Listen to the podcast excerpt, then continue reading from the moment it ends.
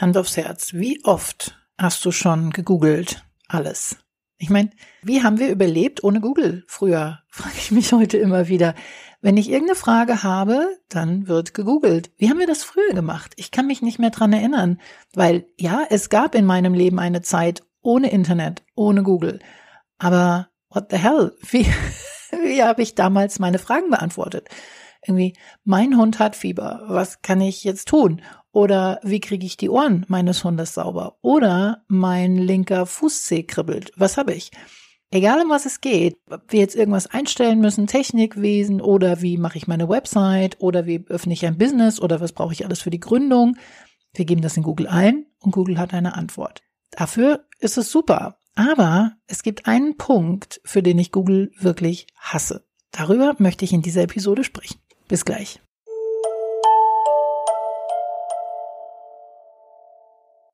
Wie gesagt, Google ist immer und überall. Wenn wir irgendeine Frage haben, ob es um unsere Abrechnung der Miete geht, um die Heizkosten, um irgendwas, egal was, wir googeln alles. Es ist also die beste Suchmaschine der Welt und daraufhin wird alles optimiert.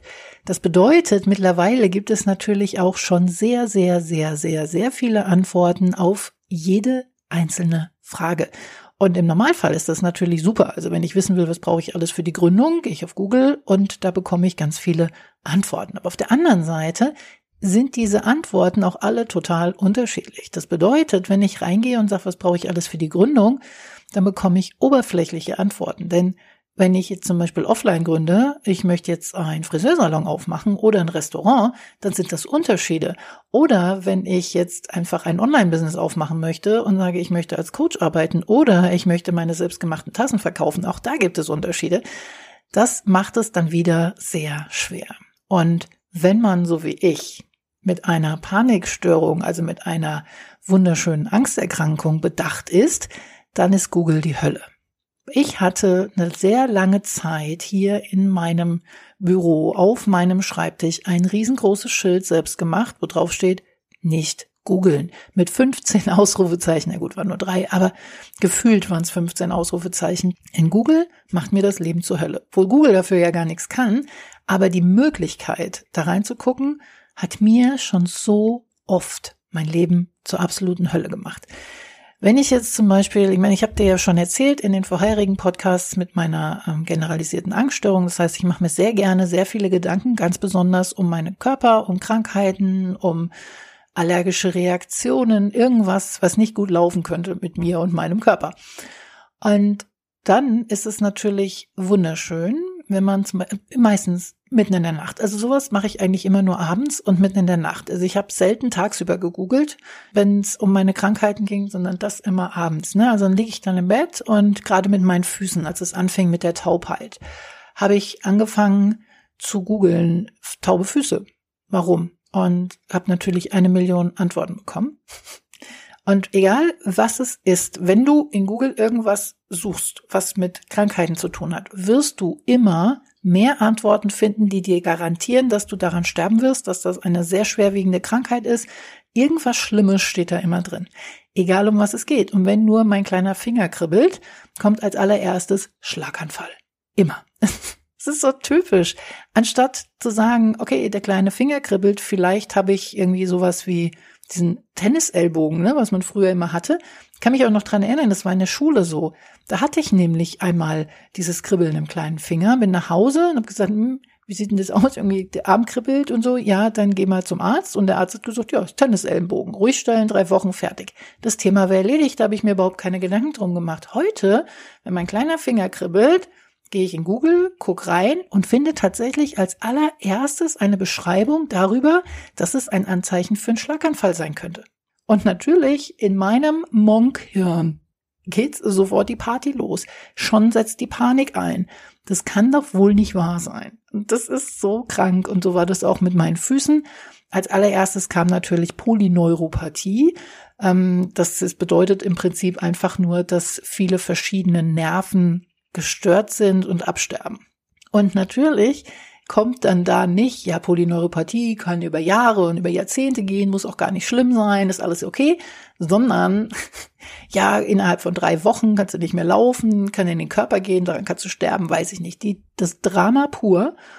Und ich habe, ich werde es nie vergessen, eine der ersten Beiträge, die ich gelesen habe, war natürlich auch, ich hatte Kribbeln in den Beinen, la la la la, und dann hatte ich MS. Das geht nicht mehr aus meinem Kopf. Ich mache das jetzt seit einem Jahr und immer wieder kommt so der Gedanke, okay, was ist es denn? Vielleicht ist es ja doch MS. Sollte ich mal ein MRT machen? MRT konnte ich bisher nicht machen, weil ich nicht nur, also mal ganz abgesehen davon, dass ich überhaupt nicht in diese Röhre rein kann, weil ich sofort Platzangst bekomme. Das ist die Hölle für mich. Nee, wenn du so ein Kopf-MRT machst, dann wirst du auch noch fixiert. Also dein Kopf wird fixiert. Das bedeutet, du kannst den überhaupt nicht bewegen. Das ist für mich null möglich. Das bedeutet, rein theoretisch müssen die mich absolut abschießen. Also komplett Narkose, damit ich da reingehen kann. Und Narkose ist natürlich auch wieder was, was ich mache. Also habe ich dieses MRT noch nicht gemacht. Und mich immer wieder glücklich geredet und gesagt, Claudia, es ist kein MS. Du hast sonst keine anderen Symptome für MS. Es ist kein MS. Aber dieser beschissene Beitrag in Google hat sich in meinem Kopf so festgesetzt. Irgendwann hatte ich dann mal Lagerschwindel und ich habe oft mal Lagerschwindel schon gehabt in meinem Leben, sehr unangenehm, aber ist halt auch nicht schlimm. Aber sofort habe ich mich an diesen Beitrag erinnert, denn im zweiten Teil dieses Beitrags stand drin, ja, erst fing das mit den Beinen an und dann kam der Schwindel. Und dann war ich wieder bestätigt in diesem Bullshit, ich habe MS. Also, ich bin davon überzeugt, dass ich es nicht habe, weil alles normal funktioniert und ich habe auch keine Einschränkungen, es kommt auch nicht schubweise und so weiter. Aber dieser Artikel, der ist in meinem Kopf und der wird da drin bleiben, bis ich irgendwann mal schaffe, zu einem MRT zu gehen. Also es gibt eine Möglichkeit, das nennt sich Upright MRT. Und in diesem Upright MRT, da setzt du dich rein und kannst so nach vorne rausgucken. Kostet übrigens 600 Euro. Nur mal so nebenbei. Das ist nämlich eine Privatabrechnung, weil es das noch nicht auf Kasse gibt. Aber was ich ja eigentlich sagen wollte, ist, Google kann Menschen wie mir wirklich das Leben zur Hölle machen. Aber ich glaube, dass es auch ganz normalen Menschen so geht, dass wenn irgendwo was zwickt, dass sie sofort gucken, was Google dazu sagt, zu ihrer neuen Krankheit, die sie jetzt haben. Und deswegen, also ich brauche mein Schild nicht mehr, sondern jedes Mal kurz bevor ich dann anfange zu lesen, erinnere ich mich daran, sage, Claudia, lass es. Du wirst sowieso sterben. ein bisschen Humor braucht man auch im Leben. Das ist so das Mantra, was ich mittlerweile habe. Wenn es irgendwo zwickt oder so, und dann sage ich mir, okay, warte mal ab, ob es morgen schlimmer wird. Und meistens tut's das nämlich nicht. Du wirst doch, wenn du nach Google gehst, wirst du sowieso dran sterben. Also von daher brauchst du es gar nicht zu lesen. Ich meine, wenn ich zu meiner Neurologin gehe und sage, was habe ich, sagt ja auch keine Ahnung, kann ich Ihnen nicht sagen. Es können eine Million verschiedene Sachen sein, also können wir nicht sagen. Und das ist natürlich das Problem an der Sache. Ne? Aber wenn meine Neurologin, die das studiert hat, dieses Fachgebiet, mir nicht sagen kann, was ich habe, wie soll mir dann Google sagen können, was ich habe? Das ist genau wie mit dem, was brauche ich für die Gründung. Das ist genau das gleiche mit tauben Füßen oder mit dem Kribbeln im kleinen Finger. Es gibt tausend verschiedene Variationen und Möglichkeiten, nur um sie alle zu wissen. Das hilft mir ja auch nicht weiter. Das macht meinen Kopf einfach total kirre. Deswegen habe ich für mich beschlossen, es ist so, wie es ist. Und ich kann es eh nicht ändern. Also ich meine, nur weil ich jetzt in Google nachlese und dann Panik bekomme, werden meine Füße nicht besser. Ganz im Gegenteil, meine Füße sind immer noch so bescheiden wie jetzt. Plus, dass mein ganzer Tag beschissen ist. Entschuldige, heute so nette Worte hier durch die Gegend werfe, aber es ist doch so. Dadurch, dass ich das lese, bekomme ich Angst und dadurch ist der ganze Tag gelaufen, weil der könnte auch ganz normal sein. Ich könnte auch Spaß haben, viel arbeiten, einfach einen schönen Tag haben und die Füße sind so, wie sie sind, ob ich jetzt lese oder nicht. Und deswegen ist mir klar, es bringt mir nichts, darüber Gedanken zu machen. Wenn es schlimmer wird, dann gehe ich zum Arzt. Und dann schauen wir, was wir dagegen tun können. Und sehr wahrscheinlich können wir nichts dagegen tun. Und das wird auch so bleiben. Das bedeutet, ich muss es einfach hinnehmen. Und das ist auch was, was ich sehr oft an mir beobachtet habe. Vielleicht kennst du es auch, dass ich mir immer wieder wünsche, dass es so ist wie vorher. Oh Gott, ich wünschte, meine Füße wären wieder so wie vorher. Dass ich wieder spüren kann, dass da nichts dran ist und so. Aber es wird nie mehr so sein, sehr wahrscheinlich. Kann sein, also wer weiß, ne, was passiert, aber sehr wahrscheinlich wird das wohl nie wieder so sein. Und ich werde mich dran gewöhnen an das neue Normal. Aber immer wieder darüber nachzudenken, wie schade es doch ist, dass es nicht mehr so ist, wie es mal war, das wird nicht besser machen und es wird nie wieder so werden, wie es mal war. Egal in welcher Situation. Und das einfach anzunehmen und zu sagen, okay, es ist so.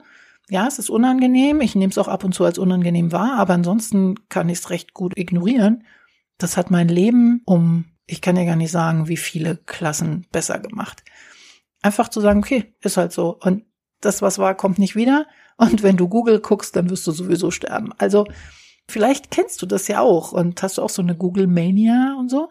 Wie stehst du dazu? Was, was denkst du darüber? Schreib mir gerne eine E-Mail an claudia at mybusinessbullet.de.